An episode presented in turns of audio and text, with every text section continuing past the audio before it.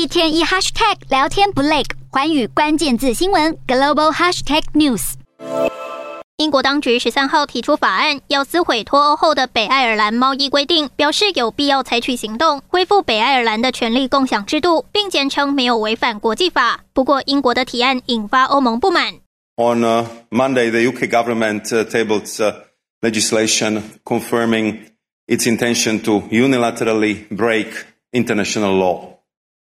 More precisely, to break an agreement that protects peace and stability in Northern Ireland. 欧盟警告英国没有单方面改变国际协议的理由，并扬言提告。欧盟执委会向英国采取的法律行动包括两项新的诉讼，分别指控英国无法确保有足够的基础设施和人手在北爱尔兰检查货物，以及没有向欧盟提供足够的贸易数据。同时，也重启一年前暂停的一项与农产品流通有关的诉讼案。英国首相强生的发言人十五号回应表示，对欧盟采取的法律行动感到失望，还反控欧盟的举动会增加企业和公民的负担，并使欧盟和英国双方之间的关系倒退。